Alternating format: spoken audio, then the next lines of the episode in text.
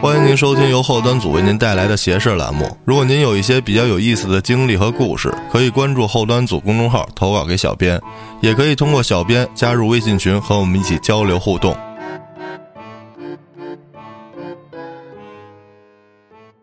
欢迎收听由后端组出品的邪事儿栏目。为了保证您的健康与安全，请遵守以下规则。请确保您收听到的是且仅是本期内容。如果此时您在封闭空间内收听节目，请务必在收听前后清点人数，确认人数没有变化。收听节目的过程中，您可以随时评论、点赞、收藏，这些操作是绝对安全的。节目的录制全部由主播本人完成。不要相信拟声 AI 的一切言论。节目中的内容都是收集到的素材，不会发生在现实当中。如果收听节目后的四十八小时内，您以任何形式身处节目内描述的场景当中，请保证自身安全。如果收听过程中您有任何疑惑，都可以在评论区与主播互动。切记。仔细甄别评论区内的所有内容，不要相信任何与声音简介描述不符的可疑人员。如果您已经明晰以上所有内容，请放心收听本期内容。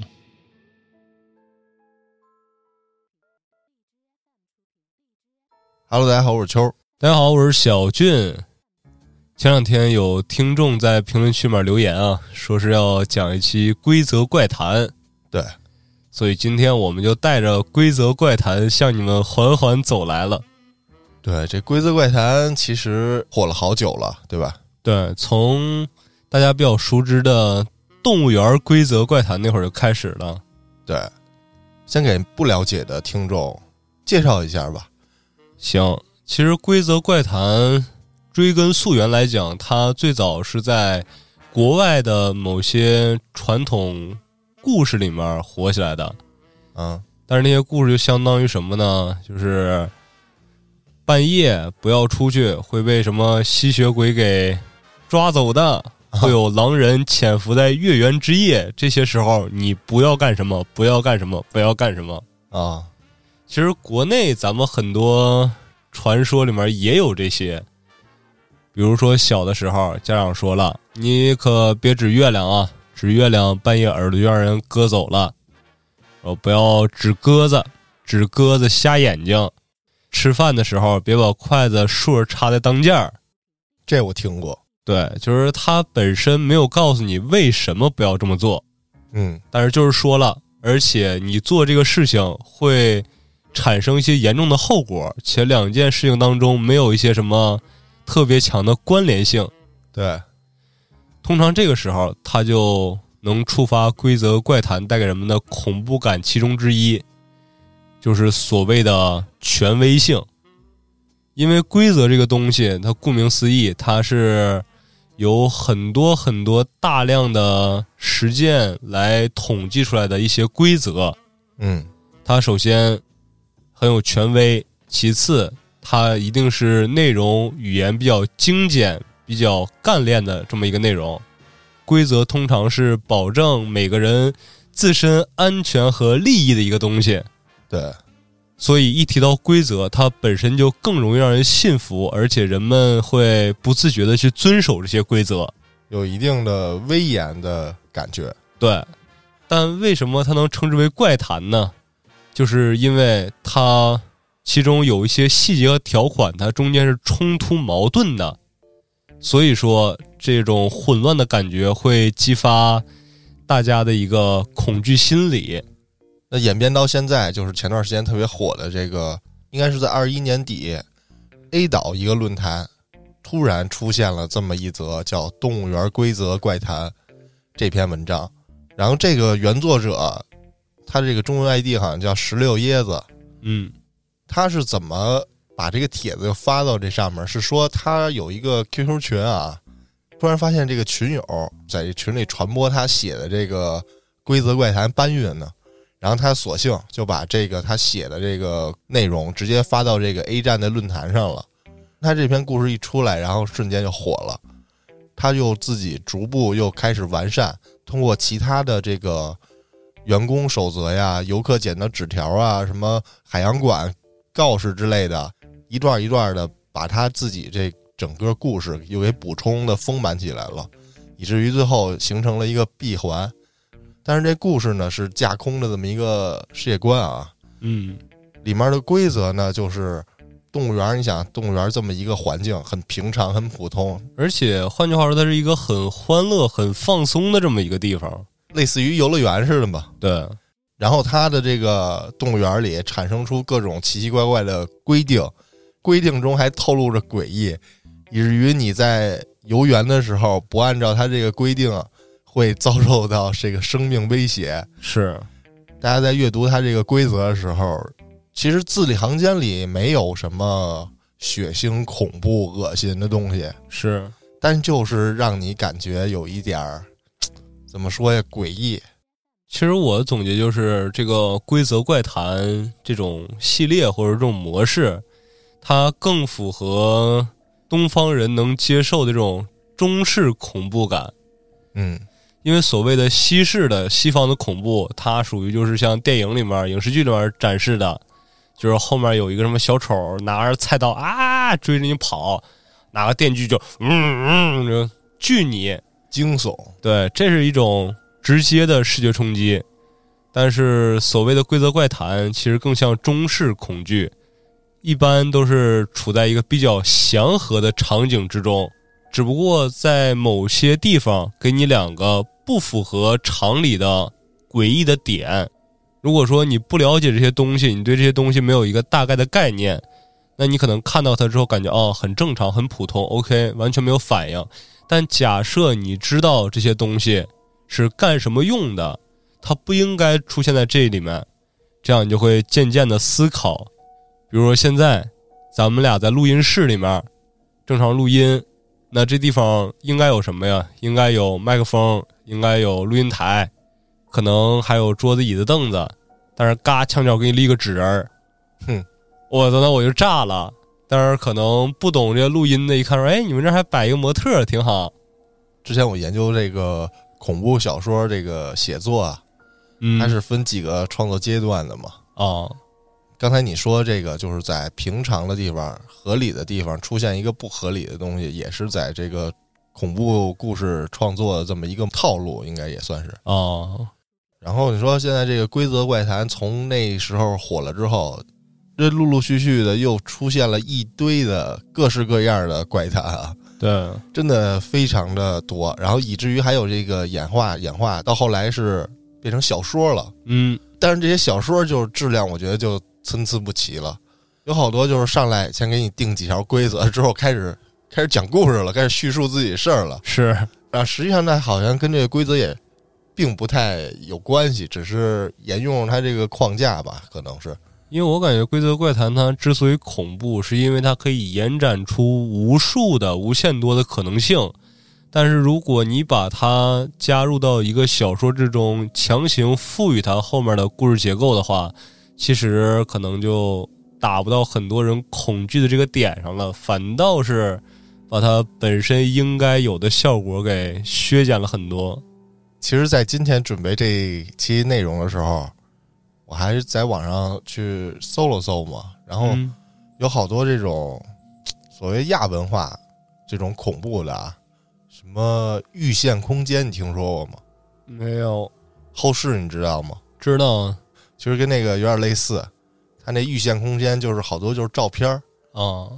这照片的氛围可能是这种昏暗发黄，啊，老照片被氧化了之后那种感觉。也不是老照片，它可能里面这个照片内容是现代化的，但是一看就是就好像是好久没人使用，或者说刚被人使用之后，使用这照片内容里这些的人不知道什么原因就消失了。然后其实多见于好多这种酒店呀、酒店走廊这种，或者说是教室、废弃教室拍下来一个照片，然后再调个调个色吧。啊有点像一个预线空间。然后还有怪盒、怪盒，梦盒，这都是什么呀？也多是用这个图片来展示的，就是一张哦图片非常的怪异加诡异吧。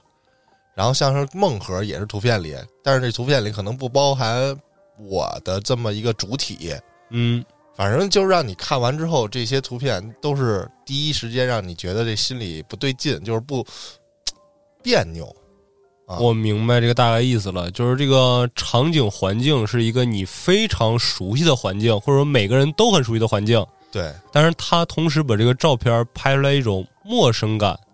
而且很诡异、阴森嗯啊。可能说他这个照片啊，举个例子，他拍一个街道吧，嗯，或者街道上的一个某一个建筑，这嗯建筑就很破败。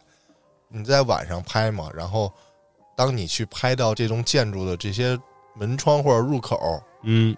最后展现出来照片，就是这些门窗、这个入口之类的地方，它会出现这种非常深邃的黑，啊，然后这是有这么一种预现空间的感觉。明白了。然后后世大家都知道嘛，就是 Level 一那个等级的时候，都是黄墙、壁纸发黄，然后黄灯、黄的日光灯，然后你在这个空间里不断的走，全都是类似的这么一个结构的，怎么说呀？像地下室似的，或者环境是空对空间。还有一个，我突然就发现，也类似于规则怪谈，嗯，他那个叫什么地方五十八台。哦，在美国有一个这个创作者吧，嗯，他他弄了一个电视台，这电视台呢他自己就做节目，很正哦，常。但是他身处在另外一个世界里面，然后那个世界有他们自己的规则，是这样吗？类似就是突然就是正常的，比如说总统讲话，嗯，讲着讲着，然后这画面就就跟被劫持了似的，电视台信号被劫持了似的，然后突然跳到一个现在这个我们由于这个战争失利导致怎么怎么着，然后大家要撤离，嗯，就突然在一个祥和的片段里给你出来一个警告。哦，总统那个片段好像说让大家自杀，啊，就是拿枪顶着自己的下颚，然后开枪，跟我们一起走吧，就是这意思。然后还有最开始他那个地方五十八台是做那个天气预报似的，啊，突然警告你怎么怎么着怎么着怎么着。明白了，然后他这个一做就也火了，也有好多模仿他的这么一个类型的，也被单拎出来给他规划出了他的什么风格，叫这种地方五十八台。啊，就是你正常坐在家里非常安静、非常舒适，享受这个午后，然后看会儿电视，突然这个正常的电视节目被劫持了，嗯，就是你此时此刻，我感觉可能就会怀疑这个到底你身处的哪个空间是真实的，是啊。是刚才那片电视台那个祥和的报道是真实的，还是突然来的这个警告是真实的？这是让人恐怖的点，对吧？因为你也没有看到，他也没让你感觉什么血腥、暴力之类都没有，嗯就是单单的这种冰冷的字在这个电视屏幕上出现。其实这跟咱们今天要聊这个规则怪谈是有异曲同工之妙的。没错，其实咱也介绍半天了，咱们先给大家回顾一下这个动物园规则怪谈。亲爱的游客，欢迎你们来到本市最大的动物园。我们收录世界上大部分动物，并保证为每一种动物都打造适宜它们的环境。希望您和孩子们可以愉快观光。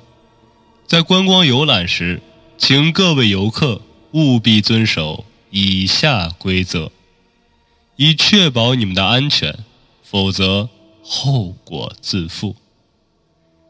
本园的安全设施保障绝对没有问题，动物没有出逃的可能性，尤其是小型食草动物，它们大多被关押在不可触摸的封闭环境里。因此，如果您看到路边有逃跑的兔子，请立刻带着您的孩子远离，并报告工作人员。不要靠近，不要触摸，尤其是兔子。发现并且开始高速向你移动的时候，猿类的园区只有一条街道，但只展示猿类动物。如果您发现了两条街道，且展示动物包括兔子，那请选择左边那条，并尽快的结束对该园区的观光。大象是一种体型巨大、有着扇子一般的耳朵、身子很长、腿很粗的像柱子一样的生物，而且不是白色的。请确保你在大象园区看见的是且只有大象。动物园的饮料店不提供兔子血。如果您在货架上看见了，请不要购买。不要独自留在兔子园区的树荫下。本园区没有海洋馆。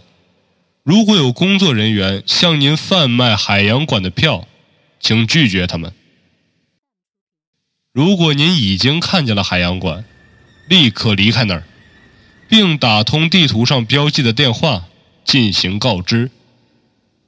不要投喂兔子，其余的动物都可以。切记，兔子是不会发出笑声的。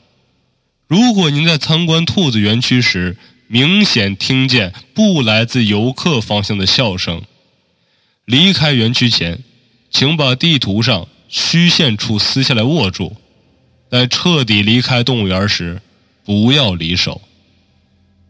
如果您触犯了以上任何一条，并且发现自己正在迷路状态，和其他熟人走散，请立刻在一个小时之内找到离您最近的饮料店，告知那儿的穿蓝色工作服的售货员。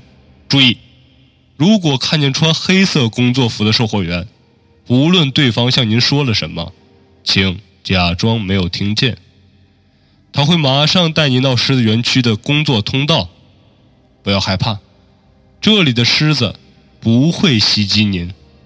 躲在假山后面，等所有的白色狮子开始吼叫后，工作人员将会带你离开园区。记住，请确认他是蓝色衣服。这个时候，您的家人朋友会在狮子园区门口等着您。在一切之后。立刻离开动物园。本园区只有四头白狮子。如果您在第十条的描述情况中看见了四头以上的白狮子，不要离开园区，并告知工作人员，等白狮子数量恢复四头以后再离开。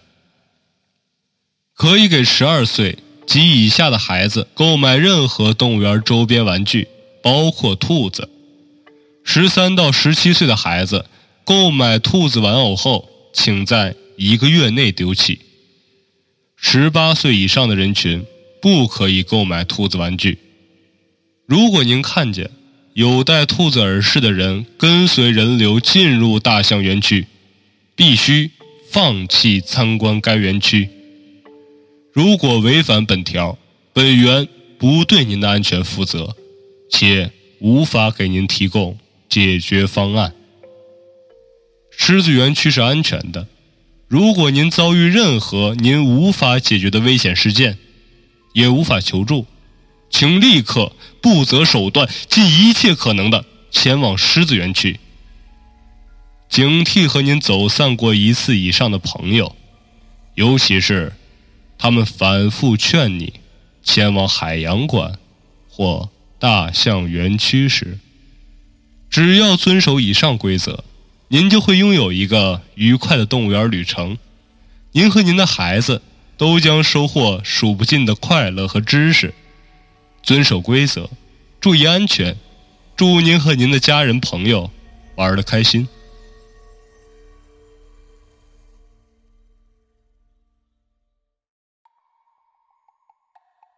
海洋馆员工守则。海洋馆白天不需要工作，你的上班时间为晚上十二点半到次日六点，可以适当的迟到早退，但千万不要早到和加班。水母区左手边的钟点客房，给附近流浪汉和有需求的游客准备。上班后，请检查他们是否在一点之前关闭水母小夜灯，如果没有，提醒他们，直到他们关闭。你有权强行关闭水母小夜灯，无论何时。不要在一点十五后让水母小夜灯依然亮着。鲸鱼区溺亡的大象尸体是正在实验中的 3D 投影技术，不管它看起来有多真实，不要管，无视它就好。也不要探究开关位置，它没有被关闭的必要。监控室的设备已经损坏且不便维修，所以请每个小时巡逻一次。突然停电和不明噪音是正常现象，不用担心那些鱼的安全。如果感到不安，可以在水母区休息。水母区供电设备完善，绝对不会停电。外来游客手持动物园地图是正常的。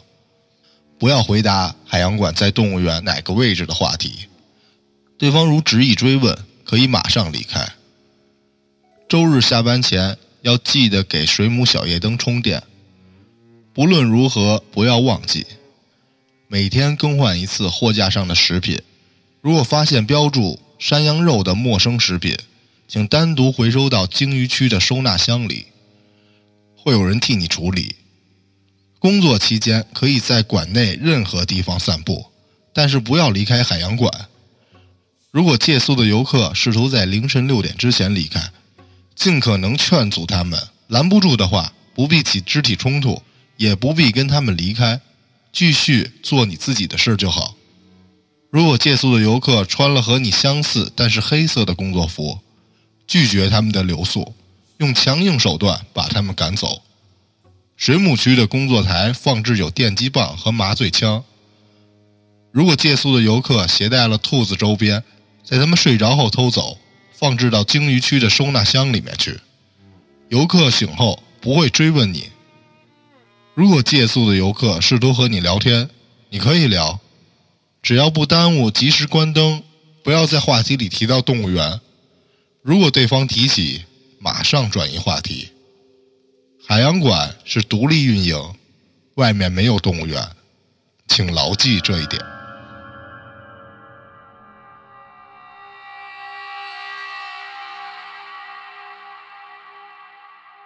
OK，这就是组成动物园规则怪谈的。游客守则和海洋馆工作人员守则，对，其实不止这两段啊，有好多段主要是给大家回顾一下，因为知道的这个朋友们应该已经早就看过了。对，在全部回顾就肯定会会有一些长啊，嗯，会枯燥，因为咱们就是一个音频节目，不能让你睡着了。是啊，其实他这个规则怪谈出来之后不是爆火嘛，然后知乎上有。一堆大佬去解析嘛，是，所以咱们今天在这里也不解析啊。你像作者那会儿，我记得他自己下场来回答过一个问题，就是说，他说他这篇规则里面有一个且唯一一个答案，就是说能自己安全出去的。嗯，那你说他这么多条规则，咱们不可能在这一期节目里能用您听得懂的方式。给您解答出来，包括我可能也不确定我的解释是唯一正确的，对吧？对。而且这种规则怪谈，只有不清楚答案的时候是最有意思的、最恐怖的。是，因为你看它这些规则，可能有些是有用的，有些是没有用的。它这个整体的故事，它有这么几类人哈，一个是蓝衣服的员工，嗯，红衣服的员工，黑衣服的员工。还有保安，对园长，啊，园区包括什么狮子园区、猿类园区、大象园区、食草动物园区，对，还有这个海洋馆。嗯，你看它的某些规定跟它这个里面的内容是有冲突的嘛？比如你像食草动物园区这里面只说兔子了，你像山羊，它不是食草的吗？但是有一个专门的山羊园区。对，但是我看过好多这个大佬们的这个解析呀，嗯。也包括有这个对作者的采访，这作者是以这个是或否这么一个回答方式，不透露别的任何，来回答一些疑惑吧。嗯嗯，也算是稍微再巩固一下他这个规则的具体内容。有大佬解析就是说，他这个整体是分三个势力。嗯，这里面好像有一个他，这个他不是形容人的啊，是那个动物的那种他。这个它会污染人类，嗯，让这个人类成为动物，啊，然后还有就是普通的人类和员工之类的，是一个团体。还有一个好像说是政府派来什么营救你的，但实际上那个不是政府，因为那个作者他自己也说，就不是传统意义的。对对对对对，他就是说这几方势力之间有自己的目的啊。如果你到某一个步骤的时候，你需要按照那个当时那个规则来做什么什么事儿，来确保你到底能不能出去。好像据整个规则内容来看啊，出口应该是有两个，嗯，一个就是在狮子园区边上，还有一条就是在这个猿类园区。啊，它有一条路好像是通往右边的，嗯，这条路据说是出口，但是不确定你出去之后是什么出去之后直接扭送到非正常人类研究中心。啊。然后就是像是文中提到过，这个狮子园区是绝对安全的，对，相对安全是个猿类园区。嗯，但是还有一条就是说，当游客在离开猿类园区的过程中，发现有一条路是通往右边的时候，你要返回猿类园区，跟当时的这个猿类园区的工作人员告知他，然后工作人员好像会暂停这个园来园去的参观十分钟之后，去处理一些某些问题，然后你再离开之类的种种规则啊。是，这里有意思，就是说要提防那个离开你一次的你认识的人。对，他中间反复提到了，就是一定要清点那些你身边的人数，确保说他一直跟在你身边，对，而且这个离开过你的，然后再回来的人不要相信。他就已经不是他了。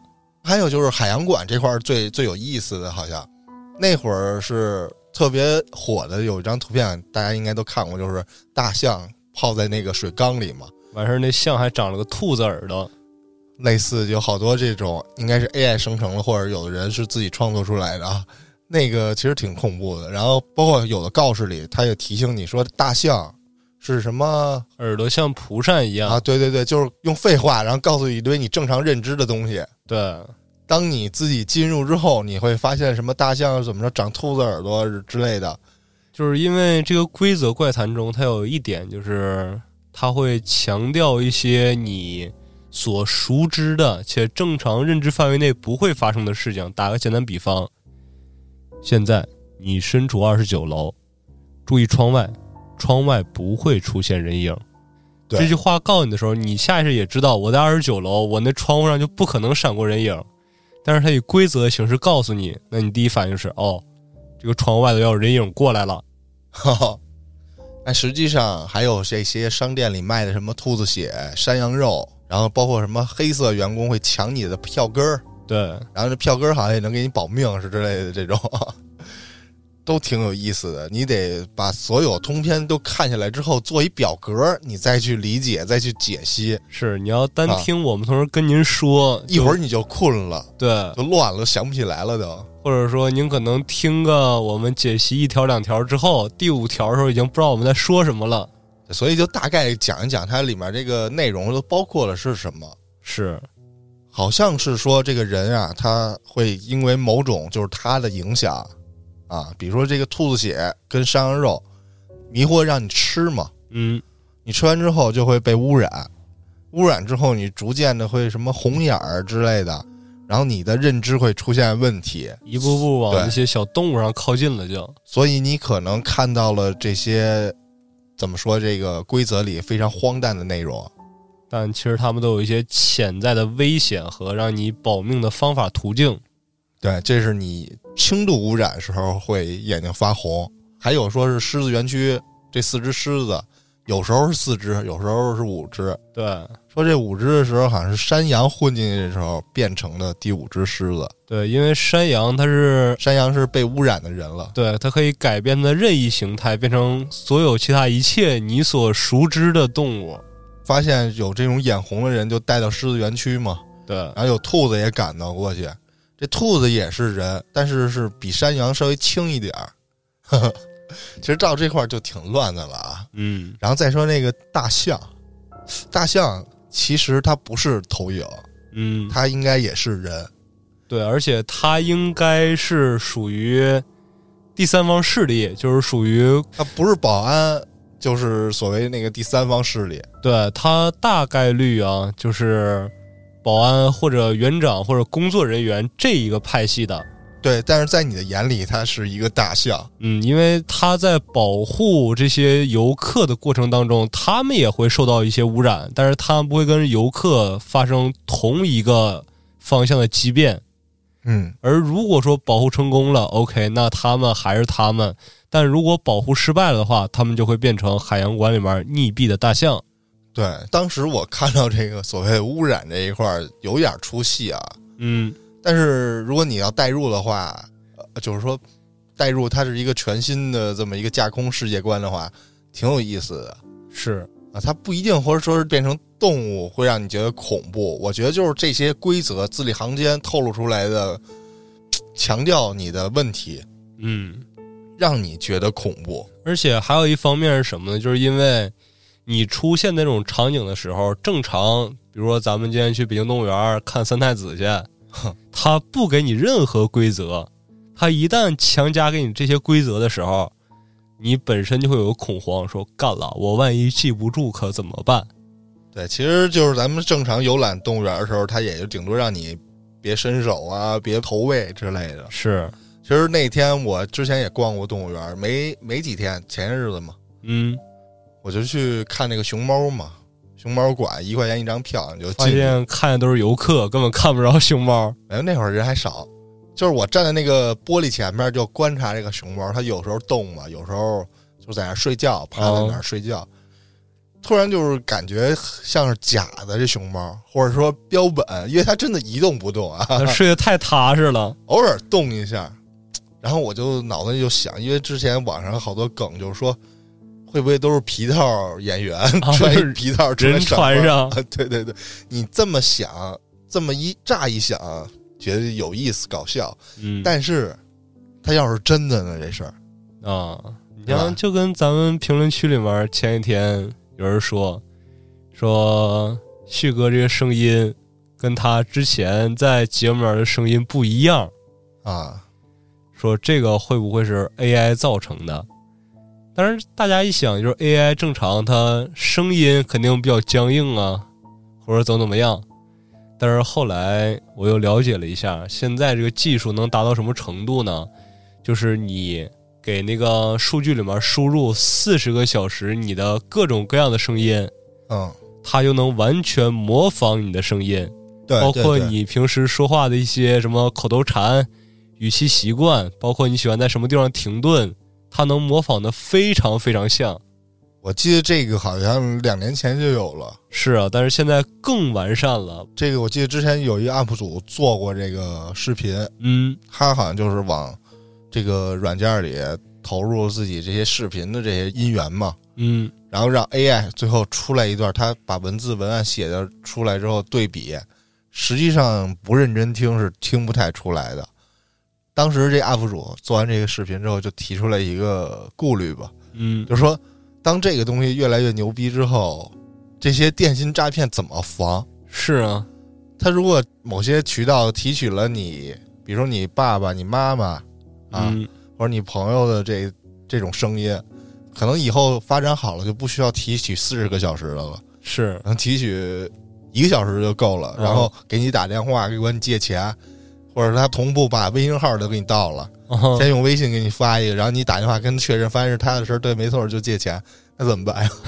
这这这到时候就防不胜防。是啊，那只能说说我把钱取了的线下交易。对，如果说到时候这个技术真成熟了，让人真听不出来了，那真的这个所谓播客录节目也非常省时省力了。管咱收一个这个怎么说呢？就是声音版权费，然后之后再也不需要咱们了。反正就是很奇怪这个，但是 AI 听起来还是仔细听能区分出来的，倒是，你看他们都发现那期不是旭哥录的，对，那看来咱们这个尝试失败了。OK，那咱们刚才也聊了很多关于这个规则类怪谈的来龙去脉了，那咱们就继续回归正题，再给大家来几个咱们收集到的规则怪谈。欢迎你来到我上周刚刚搬到的新租的出租屋里，也欢迎你来到这里和我一起度过一段愉快的时光。但这有些规则，当然了，我相信你会遵守这些规则的。一，我所在的小区里面，人通过的门是白天全天开放，不用扫脸的；但是在夜间，他们是关闭，需要扫脸的。如果白天关闭或晚上开启，请立刻去找保安确认情况。二，进入我所在单元楼时，请确认单元门可以正常回弹关闭，否则，请重复至单元门正常回弹关闭再进入。三，我所在的楼层，当你按下电梯，若电梯超过五分钟停在一层不动，请立刻走楼梯上楼。你不会想知道接下来的是什么。四，当你下电梯时，请务必确认所在楼层是十一层，而不是其余楼层。若有特殊情况，不小心在不是我所住的楼层下了电梯，请立刻走回一层，重新叫电梯，并依次按下四层和六层，以及我所在的十一层。五，当你抵达十一层时。有声音是正常的，请要表现出紧张及异常的反应，让别人知道你能听见这种声音是忌讳的。六，下面这一点很重要，我所在的出租屋内有且只有两只猫，而且花色为橘色和蓝色。若出现第三只猫或猫的颜色转变成了白色。请立刻前往我的卧室避难，厕所是绝对安全的。七，我所在的出租屋内有画板，但是画板上不会有任何东西。倘若出现，或，请立刻向画板方向说你好，直到画板上的东西变得模糊，方可正常行动。第八点，当你听到。明显不属于猫发出的声音时，可以前往小绿的卧室。那只是小绿在玩游戏，它会很友善的对待你的。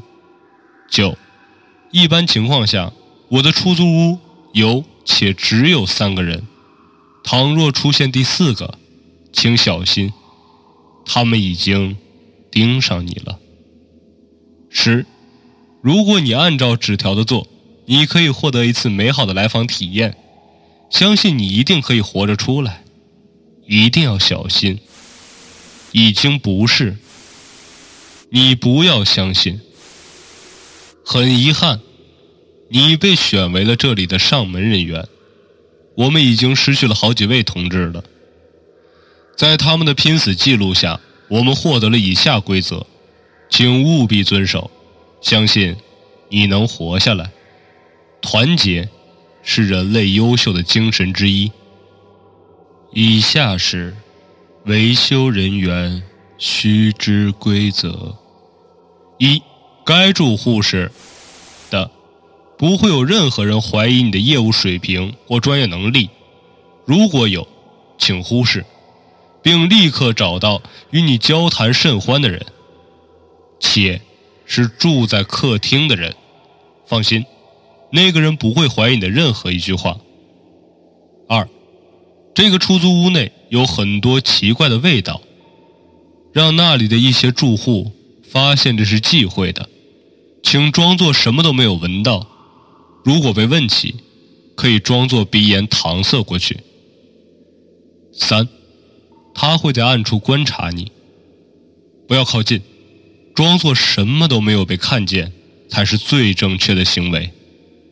你不会想知道被他发现会发生什么样的事情。四，无论是给该住户办理业务，还是修理，在屋内时间不宜过长。如果发现呼吸困难，或是耳边有不明的响声，这代表盯上你了，请立刻跑出这栋楼，并且在除了这栋楼内待上十分钟左右。这有机会逃过。的监视，等你回去，大概应该没准就不会对你感兴趣了。五，该出租屋内的客厅有钟表，当你发现它不动的时候，确保在住户不被发现的情况下检查电池或者电路，修好它，或者安上电池。住户心知肚明，他会默默感谢你的。六，这里的人偶尔会超过三个，可以不用搭理他们，他们不是这儿的人，但请确保你交流的对象确实是这儿的住户。如若不是，请装作有电话出门，具体情况参照第四条的应对措施。OK，以上这些就是出租屋规则怪谈。啊，像这个出租怪谈，它分为两个部分，一个是访客怪谈，还有一个是上门维修人员员工守则。啊，我听到第二个跟第一个有矛盾的地方啊，是哥，你说说你具体发现的？就是第一个说他就是卧室里只有三个人嘛，就是这房子里，对，但是第二个规则说这可能会有三个以上的人，是但是你就不要理他或者怎么着，是吧？没错。你像这里面第一条本身它有很多点是没法理解的，比如说你要是坐电梯到了别的楼层，你需要走路返回一层，一层之后你要再摁四层和六层，然后再是十一层。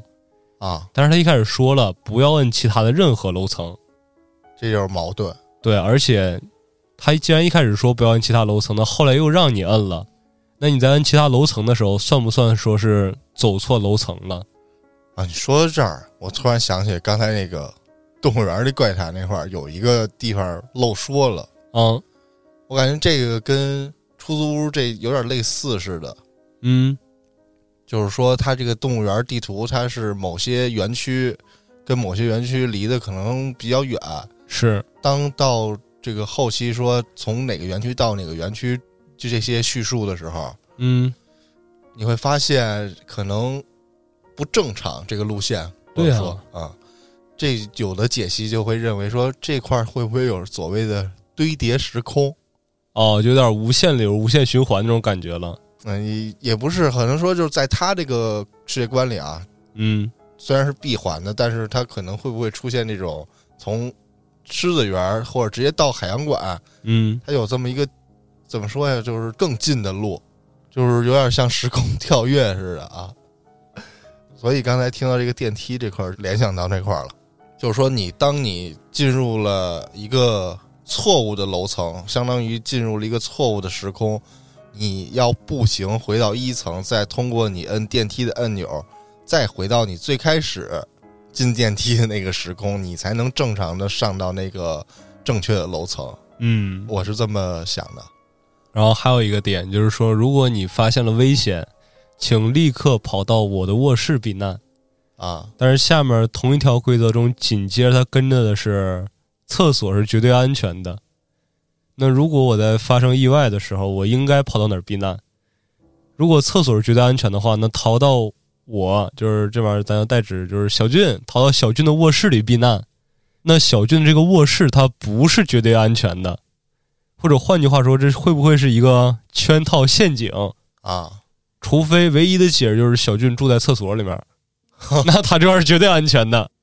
操，包括你像第二篇，就是上门维修人员的工作守则里面，它也有很多奇奇怪怪的地方。比如说，在这栋楼里面出现问题之后，你要跑出去，他跑出去之后不是立刻逃走，而是说让你躲到别的单元里面，至少十分钟之后再逃走。啊，其实按照咱们的正常逻辑来讲，它是很冲突的一个东西，以至于这条规则教给你之后，让你听起来的感觉更像是一个圈套，嗯，就是可能你直接逃走，什么事都没有。你要真正按照他这个守则做，反倒会出现一些危险。也不确定，反正对啊，我感觉可能说不让你及时逃走，是因为你当时的认知是有偏差的。就是你发生这些什么头晕耳鸣的状态的时候，你的认知就已经出现了错误。你看着可能是直接逃走了，其实就是直接奔着大马路那个长安重货下面就钻进去了。没准儿是这样的，然后他让你等，就是让你把这个认知恢复过来。对，当然了，刚才我说的那个是出租屋里面的，可能有一些正在外面上班打工，在其他城市的听众，一听到这个出租屋，感觉说：“哎呀，我现在就在出租屋里面住着呢，感觉非常恐怖。”哦，但是有很多人说：“我就在家住着，我感觉不到有多可怕。”那别着急，因为之前说过，我们很多听众朋友都是正在上学的学生，而且我相信每一个人都有上学的经历。那接下来的是学生宿舍规则。同学们，欢迎来到本校就读。无论如何，请遵守这些规定，以便于宿舍生活的管理。一，请如实回答你的性取向，以便于宿舍分配与管理。否则，本校将对你在本校的一切安全事故不负任何责任。二，本校宿舍有且只有。独立卫浴两人间，如果你看到除此之外的一切房间，不要进入，迅速离开所在楼层，并且在三十分钟内尽快前往一楼门房处，佩戴有蓝色名牌的管理员处。在此期间，请不要与任何人沟通，不论他们是谁。如果不是一楼门房或者没有佩戴蓝色名牌的宿管，无论他们有多想帮助你，请。无视他们。三，请不要在晚上十一点以后抵达宿舍。如果你在晚上十一点以后进入了宿舍，请站在原地，使用学校开学给你发放的诺基亚手机联系你的班主任。之后，你的班主任会穿一件黑色的、背后纹着本校校徽的中山装来接你。在此期间，请拒绝一切人的帮助。不管他们是谁。四，本校宿舍将会在十点半以后停电熄灯，就算节假日也不例外。如果你的宿舍在十点半以后没有停电熄灯，请关掉你宿舍内的一切电源光源，并按动宿舍门左侧的大红色按钮，之后立刻上床睡觉，结束一切正在进行中的活动。五，在宿舍内部有独立卫浴，但在晚上熄灯以后，如果你有方便需求，请不要使用它们。前往宿舍中设置的公共卫浴解决你的需求。六，宿舍的工作管理人员都是身材正常、体型端正的汉族人。宿舍不招收任何身材畸形或者具有残疾的人，以及少数民族。如果你看到了这些身穿宿管工作制服的奇怪的人，请无论如何不要和他们说一句话，并且立刻向宿舍楼一楼门房的值班宿管报告，他们会解决掉一切。七。在十一点以后上厕所回寝的路上，请不要和除了宿管工作人员以外的任何人搭话。请注意，在同一栋宿舍楼里面，不会分配任何一对情侣。你所爱的人不会大半夜出现在你的宿舍楼里。八，如果你和你的室友决定结伴行动。请保证在出宿舍楼之前不要分散。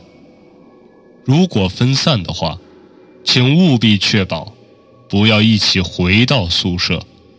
无论如何，拒绝到那些试图在宿舍楼内接近你的人。如果这么做的人是老师和宿管，请拒绝他们，并向一楼门房值班宿管报告，他们不是你的老师和宿管。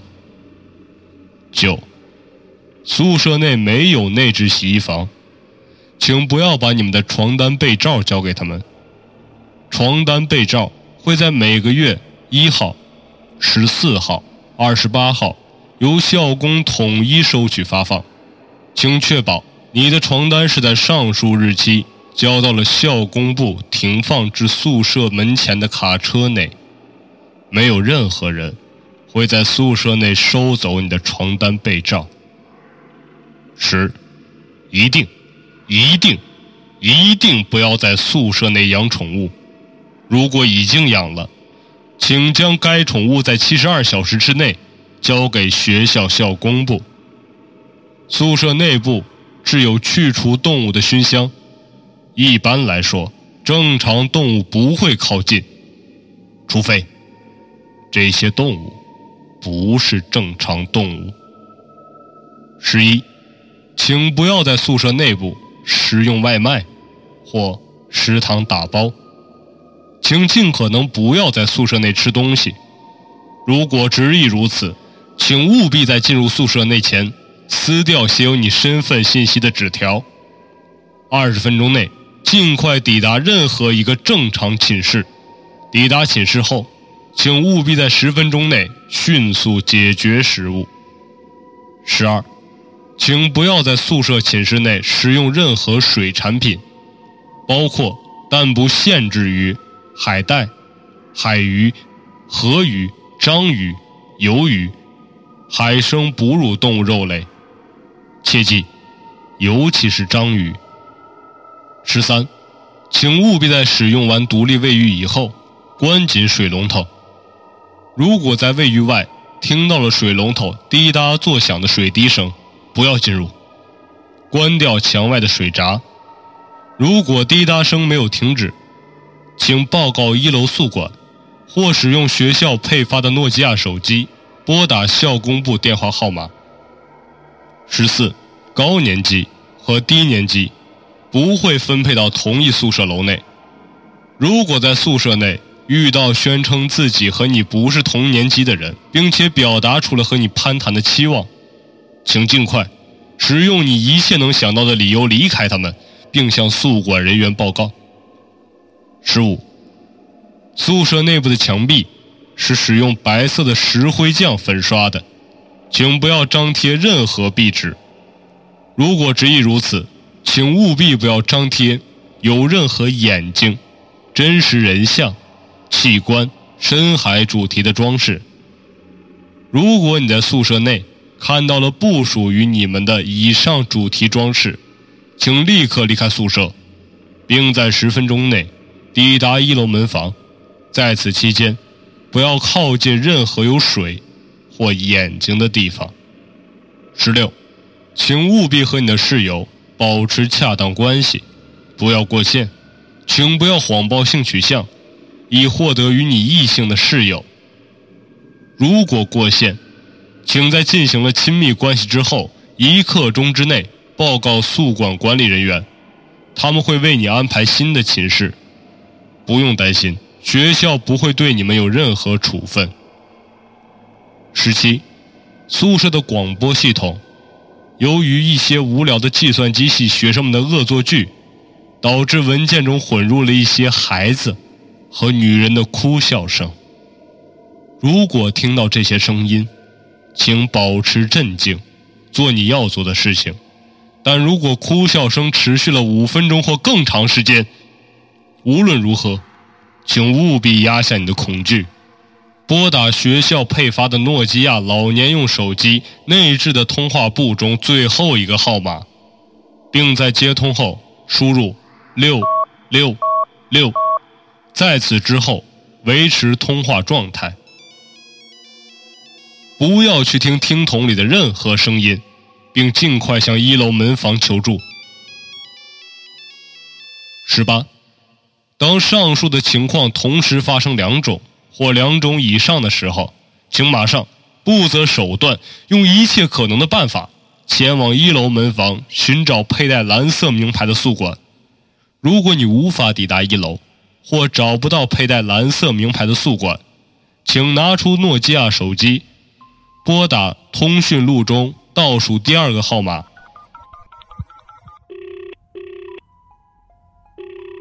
并向他们反映你所面临的情况。并待在原地，不要移动，不要说话，闭住眼睛。无论发生什么，在此期间，你不管要做什么，请忍耐。如果忍不住了，请就地解决，没有人会责怪你。之后会有一个带着一条纯白色西伯利亚雪橇犬，身穿蓝色发光背心和绿色制服的校工找到你。如果当你睁开眼睛不是这样的校工，请立刻掏出一枚硬币砸向他，并立刻闭上眼睛，直到上述的校工出现。十九，少数性取向的同学，我们会为你安排独立寝室。再次重申一遍，如果你谎报你的性取向，学校将不再为你在本校的安全负任何责任。以上这些守则。是为了确保同学们的生命安全，希望大家能在本校度过一个愉快的学习生活。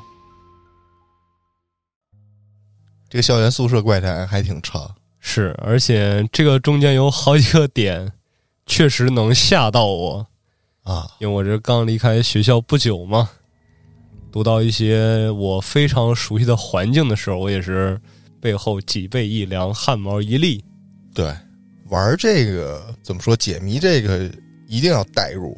对，这个你不代入，就你一点感觉都没有。说白了，是你要告诉我在那些什么建筑物里面怎么怎么样，而那个建筑物我从来没去过，代入感就会一下降低好多好多。对，如果可以的话，这个就让小俊把这文字版发在评论区里。是，如果这个评论区不能发那么多字儿的话，我就分开几条发在评论区里也行，也可以发给小编。OK OK，尽量发在评论区里呗。对啊，啊，然后你再发小编一份儿。好，然后想要看这个文字版的，找小编也行，看底下评论也行，也是想跟大家互动互动啊，看大家有没有什么这个解决的方案啊。当你处于这个环境和规则当中，而且我感觉这个怪谈本身它有很多的可创造空间。嗯，我也非常希望在评论区里能看到大家根据这个规则来衍生出的自己的小故事。还有就是昨天我还玩游戏，嗯，其实这怪谈特别适合那个橙光游戏，你听说过吗？我知道，就是网页游戏。嗯，他有点那个视觉小说的感觉。对啊，他把这些怪谈改编改编，然后做点这个人物例会之类的，然后编点主角到这个故事里，给他稍微整合整合这些守则呀、规则呀，做成一个游戏，还挺有意思的。我昨天就玩了一个，嗯，那是动物园规则怪谈改编的。但是呢，这种网游戏它是要盈利的，它。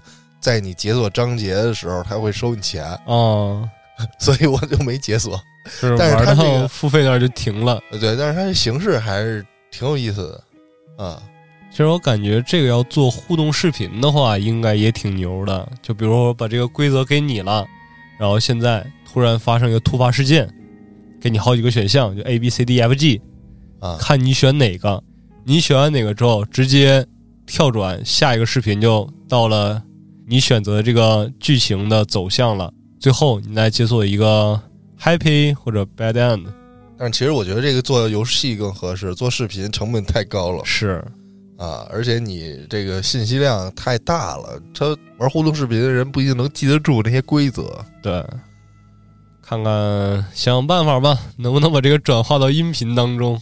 嗯，然后还有什么像有一个之前我看过那个叫《大洛山规则怪谈》。嗯。那个也挺好的，好像还有很多啊，咱就不一一介绍。其实这个网上一搜一大堆，是大部分我看啊，这个原帖都是出自于那个 A 岛上面。嗯，这 A 岛就是原来那个 A 站，A 站的论坛，反正这 A 站就基本上比较小众了，算是。对，有好多人在那儿讨论，他那个论坛的 UI 我都看不太懂。昨天我看好像又说要倒闭，运营不了了，要运营不下去了什么的。哎呦喂！然后包括这个动物园规则怪谈这个原出处那网址也访问不了了。嗯，啊，咱们能找着这些，人通过各种渠道啊、途径啊，最后才获得来的这么一篇完整的。啊，也大多是别人转载的吧？对，啊，应该其实知乎上也挺多的。嗯，啊，知乎上也好多大佬解析啊。是。但是其实，在这个火起来之前，在咱们本土就已经有过这些规则怪谈了。多早啊！早到八九十年代吧，啊，是不是还挺早的？当时是咱们的著名文学家杨绛，在他的一本小说，这个小说名叫《我们仨》中的第二章里面就已经出现过了。第二章的名字叫《我们仨失散了》。片段是这样的：警告是红牌黑字，字很大，顺着驿道走。没有了的地方，别走；看不见的地方，别看；不知道的事情，别问。规则是白纸黑字，也是大字。太阳落到前舱，请立刻返回客栈。驿道荒僻，晚上大门上栓后，敲门也不开。每个客栈都可以休息，方便进餐。勿错过。下船后，返回原客栈。这个片段就属于是国内这种小说里面最早出现规则怪谈的这么一个片段了。是有点这个味儿啊。对，就是他说这个这什么规则警告是白纸黑字写的，是大字。对，就是特意放大的啊。就这块儿，嗯，怎么说呀？就是因为这个恐怖的感觉是主观的嘛。对。听到这块儿有点感觉啊，就是说，他为什么强调这个，对吧？嗯，强调这个，说那可能说你可能看到有些不是他强调的内容，是或者说更奇怪的字或者别的字之类的。嗯，这个就是规则怪谈里诡异恐怖的点，我觉得是没错。反正今儿就是跟大家播讲完之后，这些规则，然后再聊聊，是也是。跟大家探讨探讨怎么玩吧，这东西。对啊，我提出我觉得恐怖的点，然后通过这个点往下去想、去琢磨，才能体现出这些规则带给人细思极恐的这么一个感觉。而且最关键的是什么呢？就是咱们这期节目，各位听众，您听到的时候，可能直接的这个冲击是一方面，另外一方面，在你反复听这些规则的时候。它其实会潜移默化的刻到你的印象之中，可能你一天不感觉恐怖，一个月不感觉恐怖，一年也不觉得恐怖，然后第二年你忘了。当然，如果你听，对，当然你没忘的前提下，可能某天你出现在这个规则怪谈所讲的这个环境的时候，突然之间，当时脑子里面那些规则一条一条全都浮现的时候，这个时候是最高级的恐怖。当然，这个高级是我自己定义的。恐怖的带给你的感觉是你主观的，因为同样的故事不会说十个人都觉得这故事恐怖。嗯，所以咱们这期也算是一个新的尝试啊。对，那这期咱也就聊到这儿吧。现在这期下面有大家自己的解析啊，我到时候也把刚才那些故事的文字版到时候发到底下评论区里面。那好，感谢您的收听，咱们下期见。Here's a story about a sinner. He used to be a winner who enjoyed a life of prominence and position. But the pressures at the office and his socialite engagements and his selfish wife's fanatical ambition. He turned him to the booze and he got mixed up with a floozy and she led him to a life of indecision. The floozy made him spend his dough. She left him lying on Skid Row, a drunken lag at some Salvation Army mission. It's such a shame.